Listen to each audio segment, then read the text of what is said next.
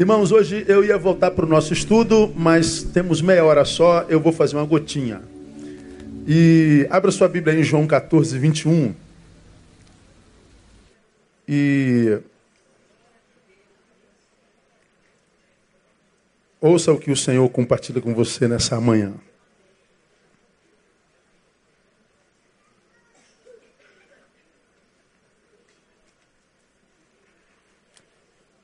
Eu fiz essa consideração numa, numa gotinha de quarta-feira. Vamos imaginar que Jesus baixasse aqui agora, pessoalmente, carnasse aqui ó, na nossa frente,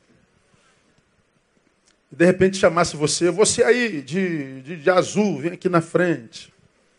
Aí Jesus parasse assim, ó, face a face, face to face, como ele fez com Pedro depois da traição e ele te perguntasse, esse alguém que ele chamasse aqui fosse você, e Jesus perguntasse assim: Você me ama? Tu me amas?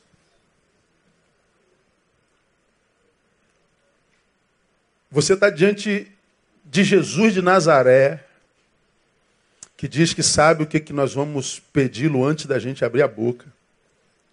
Aquele cuja palavra diz, ele conhece os intentos do nosso coração. Um Jesus que discerne juntas e medulas com a sua palavra, diz lá a palavra. Um Deus diante do qual qualquer palavra é bobagem, porque ele conhece os intentos do coração. E ele perguntasse: se tu me amas, o que, que você responderia para ele? Provavelmente, todos nós aqui diríamos: sim, Senhor, eu te amo. Quantos aqui, sinceramente, responderiam: eu te amo, Jesus. Levanta a mão. Então diga assim: Eu te amo, Jesus. Pois bem, eu creio em você. Mas vamos imaginar que, sendo sua resposta positiva, ele te pedisse uma prova desse amor. Tu me amas? Me prove que você me ama. Que prova você teria para apresentar a ele que o convenceria do seu amor? Você teria uma prova para ele? Não é uma boa pergunta? Porque uma coisa é dizer eu te amo, a outra coisa é amar. Uma coisa é eu não vivo sem você, a outra coisa é não viver sem ele. Uma coisa é o discurso, a outra coisa é a prática. Como você me vê pregar aqui há tantos anos, uma das questões que mais me, usando uma palavra da minha infância, me encafifam, seja, me deixa encafifado. Quem nunca ouviu essa palavra? Levanta a mão aí. Ah, todo mundo velho. Então, uma das palavras que mais me encafifam na Bíblia Sagrada, uma das questões é por que, que 12 homens saíram para pregar o Evangelho, passaram pelos quatro continentes, sem avião, sem carro, sem automóvel, sem rede social, sem microfone, sem tecnologia, sem eletricidade. Nenhum teólogo, nenhum filósofo, nenhum antropólogo, nenhum sociólogo, ninguém com formação superior. Doze homens brutos, quase todos eles peixeiros, fedendo a peixe, a sardinha. Eles saíram para pregar o evangelho, chegaram em Tessalônica, disseram a respeito desse, deles, estes que têm alvoroçado o mundo chegaram até aqui, como quem diz, ninguém para essa gente. Ninguém consegue parar essa nova heresia chamada Evangelho. Ninguém consegue estancar esse negócio que, que nasceu com aquele filho de Nazaré, filho da dona Maria e do seu Zé, que morreu tão humilhantemente. Ninguém consegue parar isso. Eles alvoroçaram o mundo, doze alvoroçam o mundo, pela previsão estatísticas, estatística brasileira, nós somos em torno de 61 milhões de evangélicos. 12 homens alvoroçam o mundo, 61 milhões de evangélicos não fazem cosquinha no Brasil. Pelo contrário, fazem mais vergonha do que influencia. Por que, que 12 homens alvoroçam o mundo, 61 milhões não, não, não fazem cócegas num país? Ah, talvez porque os 12 diziam, nós chamamos, eles tinham como provar na vida esse amor, e quem sabe nós outros dizemos amar, mas o nosso amor talvez seja só discurso. Talvez nós não amamos de fato, de verdade, não amemos de fato, de verdade. Então uma pergunta é, se eu digo amar e ele me perguntasse, Neil, qual a prova de que você me ama? Aí o bagulho fica doido, né? Esse texto, ele, ele dá algumas, algumas nuances. Vamos juntos esse texto aí? Aquele que tem os meus mandamentos e os guarda forte, esse é o que me ama. E aquele que me ama, diga, será amado do meu Pai e eu amarei e me manifestarei a ele. Esse texto responde claramente. Então, ele fala dessa, dessa dicotomia entre o discurso e prática. Ele acaba com esse discurso amoroso é, desconectado do amor praticado, do amor presente. Ele diz: aquele que tem os mandamentos os guarda, esse é o que me ama. Como quem diz, os que não guardam é amor discursivo. Então Jesus está dizendo: quando você se relaciona com Deus como eu, deve relacionar-se comigo, como você tem aprendido aqui, respeitando a minha inteligência. Porque eu não me convenço com discursos evangelicais e nem religiosos. Eu não me convenço com palavras que saem pela boca, mas que não foram produzidos por um coração sincero. O, o seu discurso, a sua adoração, o que a tua boca produz, se ela não vem é, coadunado com praxis ah, não quer dizer nada. Então ele está dizendo que é, é um Deus que sabe discernir absolutamente quem é aquele que diante dele é discursivo, é verborrágico e é verdadeiro. Ele sabe claramente, claro que ninguém tem dúvida disso, quem é quem entre nós diante dele. E ele trata a cada um segundo a sinceridade do seu próprio coração. Por isso você me tem visto pregar aqui há tantos anos, eu não consigo entender esse número enorme de gente frustrada com Deus e que por causa disso apostataram da fé e que por causa disso tornaram-se ateus em grande número, porque eu não consigo entender como é que um ser pode se frustrar com um Deus que é perfeito é o mesmo ontem, hoje, eternamente, portanto, do mesmo modo que ele me amou ontem, me ama hoje, me amará amanhã. Você já aprendeu, não há nada que eu possa fazer ou deixar de fazer para ele me amar mais ou me amar menos. Ele me ama do mesmo jeito. O amor é o mesmo, a alegria que eu dou a ele é que é diferente, que nós damos a ele é diferente. Ele nos ama igualzinho. Diferente é o que nós ofertamos a ele enquanto ser vivente. É como a mãe que ama todos os filhos iguaizinhos, mas nem todos os filhos dão a mesma alegria a essa mãe. Mas o amor de Deus é igual. Como eu posso me frustrar com Deus, que a Bíblia diz, no qual não há mudança nem sombra de variação? Então, se eu, eu estive bem com esse Deus, o amei um dia, hoje não amo mais, nem creio mais nele, quem mudou não foi Deus, foi eu, foi o meu olhar, pô. É como o pastor Sampaio, que esteve aqui domingo passado, ele, ele fez uma publicação lá, depois ele me mandou, ele mandou no, no, no zap, no status do Zap um, uma, uma frase minha que eu achei interessante, a arte que ele fez ficou, ficou maneira, ficou bacana. Triste essa geração que perde a fé e acha que cresceu. Sai da igreja e acha que evoluiu. Eu perdi a fé, ele acha, virei intelectual, ele acha que cresceu. Ele abandona a comunhão dos santos e acha que é evolução. O diabo brinca, né? Tem que respeitar o diabo, irmão. Ó, o cara não presta, não, mas que o cara é malandro e inteligente, ele é. Vamos respeitar a inteligência do inimigo, porque ele vai se adaptando à metodologia e aos valores da geração sobre a qual ele trabalha e quer matar, roubar e destruir. Por exemplo, você já me falar sobre isso aqui. Houve um tempo, não muito tempo atrás, é, na qual, no qual, o tempo no qual o diabo, quando queria destruir a vida de alguém, ele jogava esse alguém no chão. Aí nós ouvíamos entre os crentes, né? E soube de fulano? Fulano caiu. Ou seja, foi jogado no chão. Hoje o diabo, quando quer desconfigurar a vida de alguém, não joga no chão, joga para o alto. torna-o famoso, você é o cara. Veja como você é intelectual, botou duas frases de Nietzsche no Instagram essa semana. Botou uma de Platão. Olha como é que você sabe sobre economia, sobre política, sobre eclesiologia, sobre pastoreio, como você sabe sobre tudo. Você é doutor em tudologia. E o cara não lê um livro por ano. Aí o que, que o diabo faz? Pega o cara, bota, joga ele pro alto assim, ó. E faz com que ele acredite que ele seja tudo aquilo. E ele não é nada daquilo, ele caiu para cima. Ele alimenta Narciso. E no mundo de Narciso, nas redes, não tem verdade.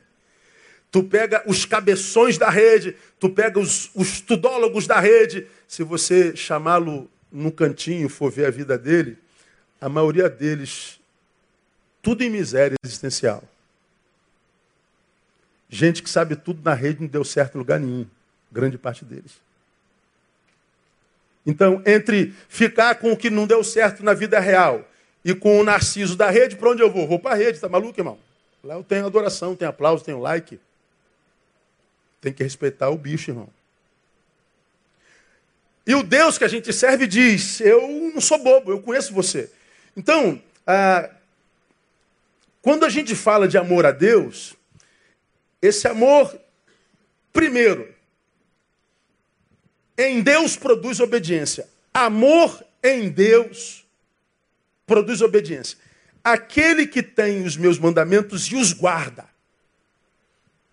Então ele está dizendo: eu posso saber tudo sobre a palavra de Deus e não ter compromisso nenhum com ela. Eu posso saber tudo sobre o mandamento de Deus, me tornar um teólogo, um doutor em teologia e não ter compromisso nenhum com ela.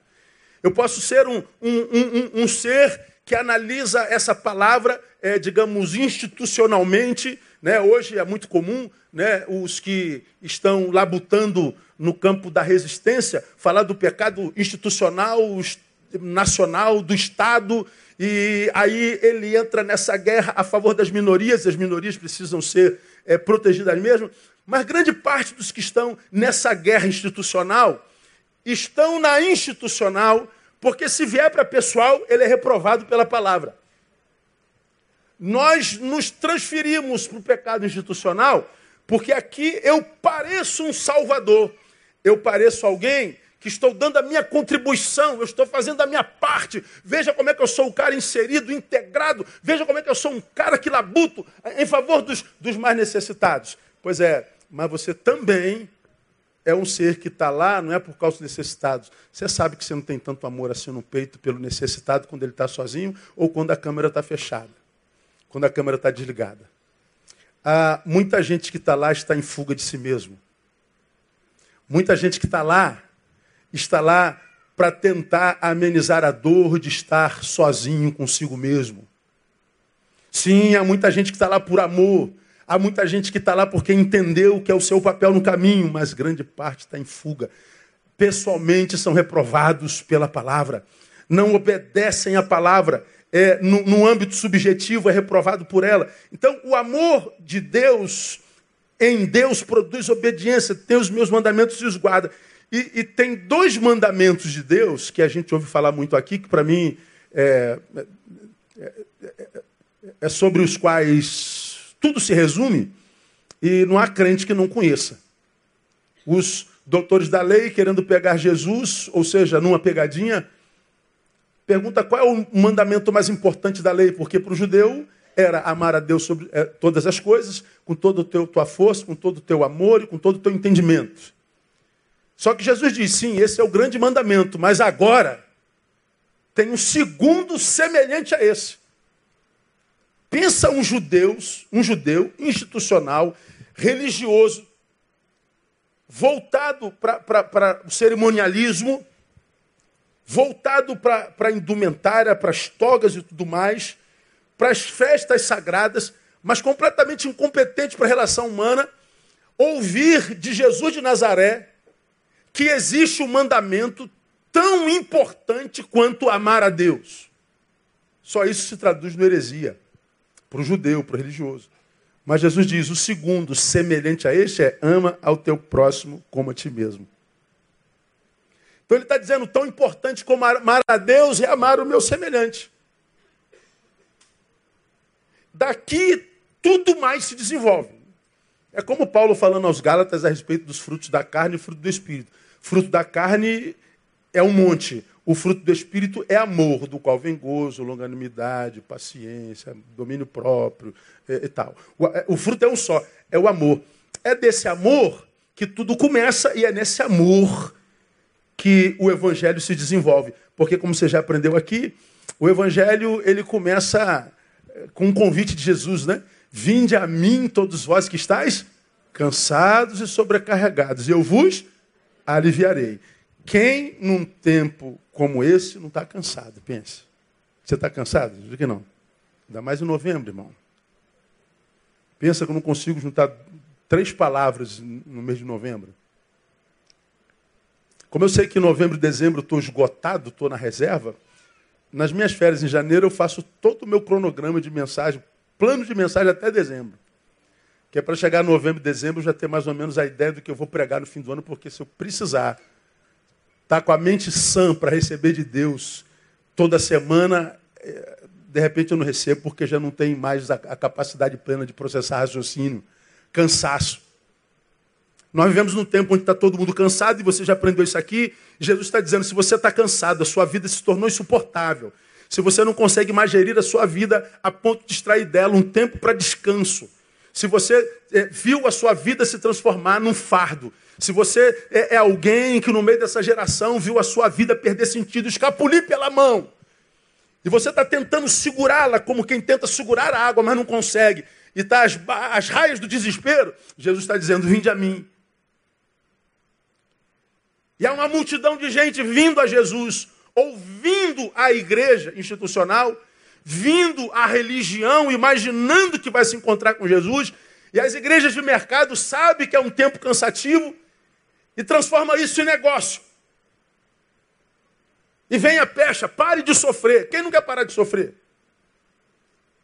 Só que há muita gente que vem acreditando que o convite por si só geraria descanso e eles permanecem por um tempo e depois de algum tempo vão embora frustrado com Deus, com a igreja, com a fé, porque o que eles encontraram foi mais cansaço, porque em cima do seu cansaço ainda havia proibições, religião, abuso de poder é, é, eclesiológico e toda sorte de, de, de castração de humanidades e de sentimentos humanos. Aí nós vemos uma geração frustrada porque a gente não entendeu o que é o Evangelho.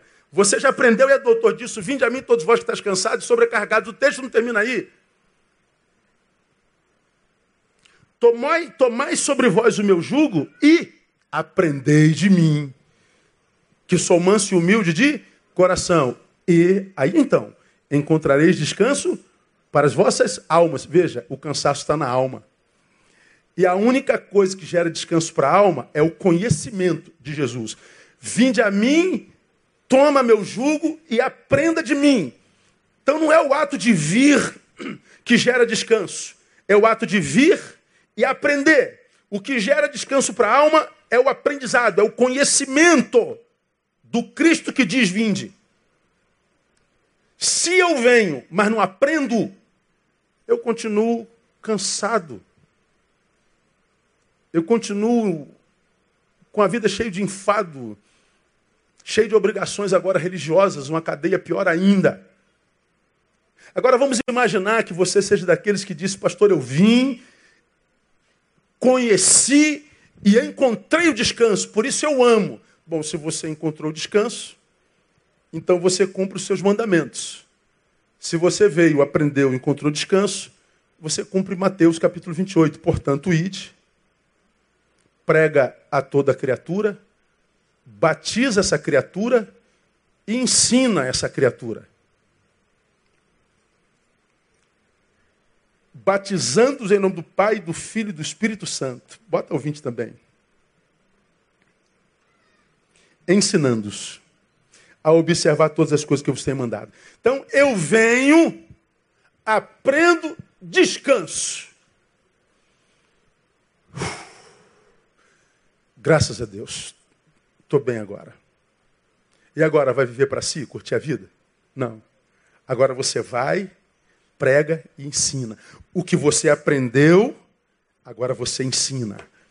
É, você obedece mandamentos, não é só tornando a tua saia mais comprida, não é só botando um coque na cabeça, não é só virando um fanático frequentador de templo de segunda a segunda, não é só se afastando dos amigos do mundo, não é só se tornando um religioso frio, crítico, juiz. É alguém que, porque conhece a Cristo, ensina. Você não é um professor de religião, você é um professor de solidariedade, de humanidade. Porque a, o mais lindo da divindade é a sua humanidade. Então, quando eu digo eu amo a Jesus, eu estou dizendo eu sou obediente a Ele. Porque eu vim, conheci, encontrei uma missão, eu vou e ensino. Ou seja, se você ama Cristo, é impossível que você viva para si, cara. Não tem como um sujeito que vive para si dizer que ama Jesus de Nazaré. Não tem como um sujeito que não é como você me ouve falar que todo domingo caminho para Deus chegar alguém que, que, que, que possa dizer que ama Jesus. Não é possível que uma pessoa que diz amar a Jesus só ame o que está no espelho. É uma incongruência. Então a prova de que nós amamos a Jesus é que nós obedecemos o seu mandamento e o seu mandamento começa no vinde, termina no ide. E esse ide é a prática do amor ao próximo como a nós mesmos. Então é um amor presente. É um amor que, como disse Ricardo, não cabe nas canções, não cabe nos discursos, não cabe nos templos. Ele vai, vai escapulir da gente. Esse amor é um, é um, um amor que, do qual a gente perde o controle. Precisamos de crentes que amem com amor doloso.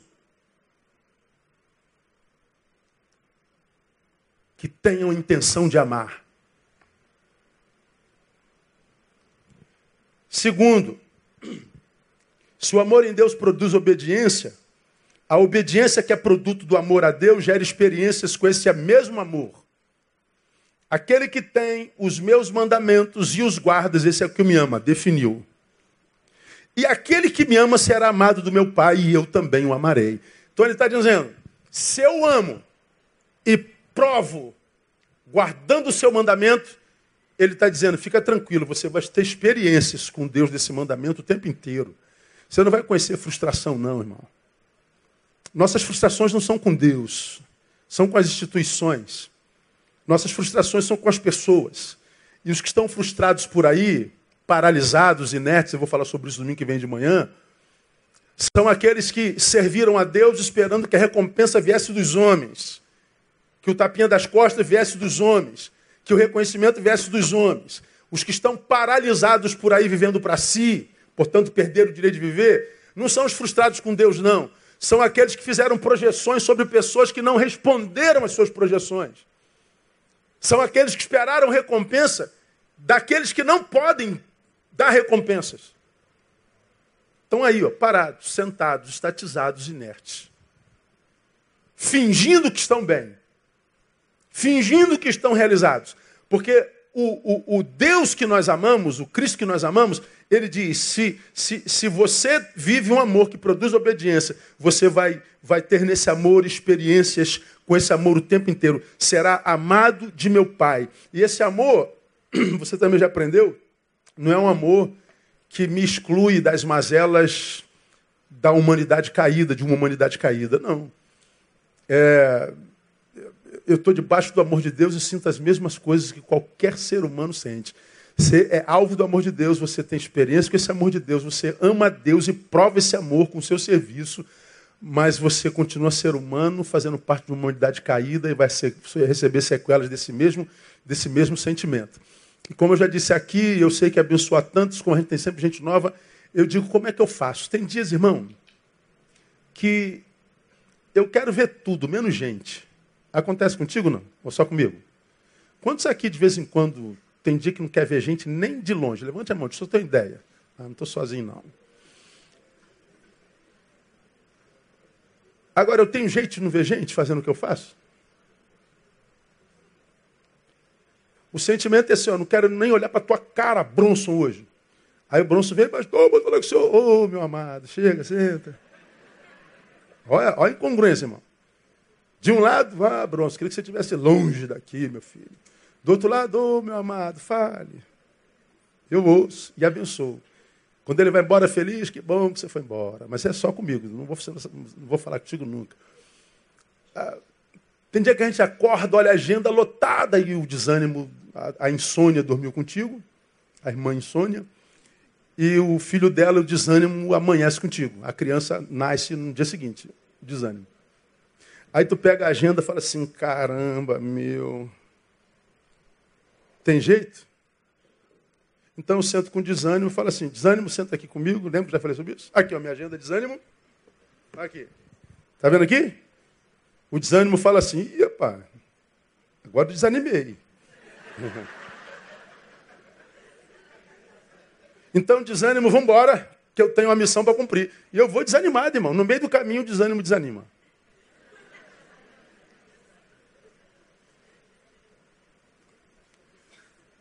Há dias que eu acordo e eu estou cansado. Cansaço, olha aqui, minha agenda é essa aqui, tá ligado?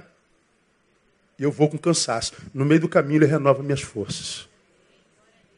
Ó, oh, oh, hoje, acordei com raiva hoje, hein?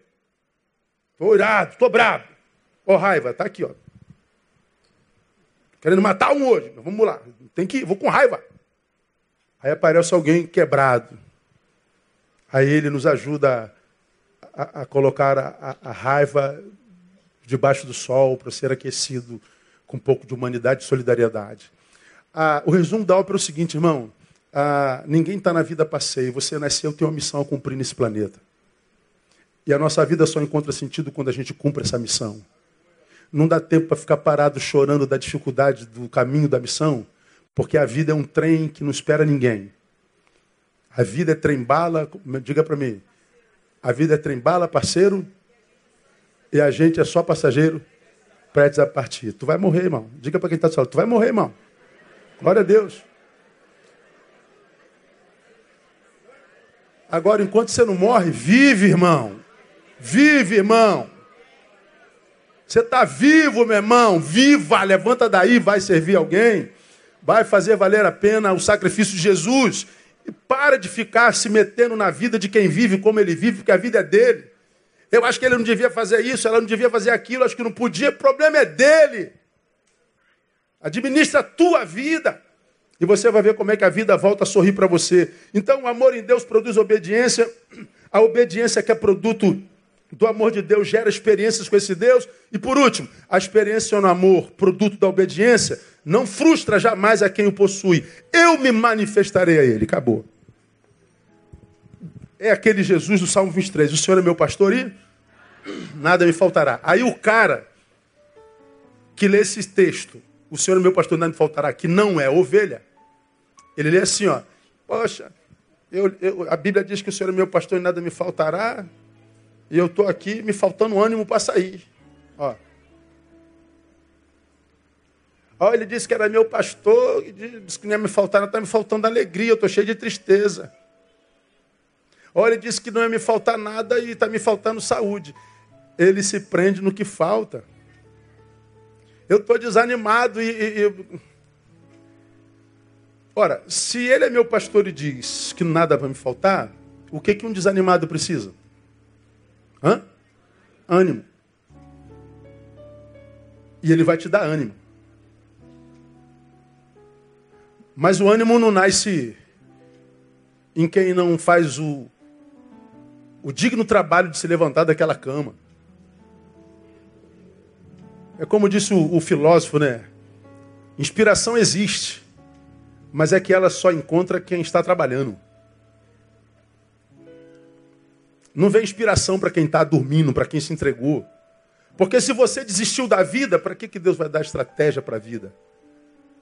Agora diga para o teu desânimo, cara, Deus disse que me abençoar, porque meu pastor, sem que me nada faltasse. Eu estou desanimado. Vai com desânimo, você ver como é que um ânimo aparece no caminho. Vai estudar para você ver se a sabedoria não brota.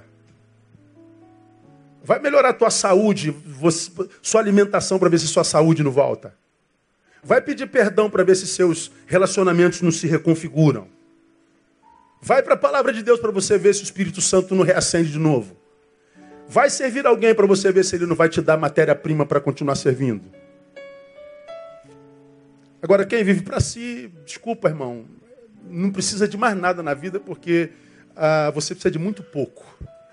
A vida só premia quem é alguém que, possuindo-a, queira compartilhá-la.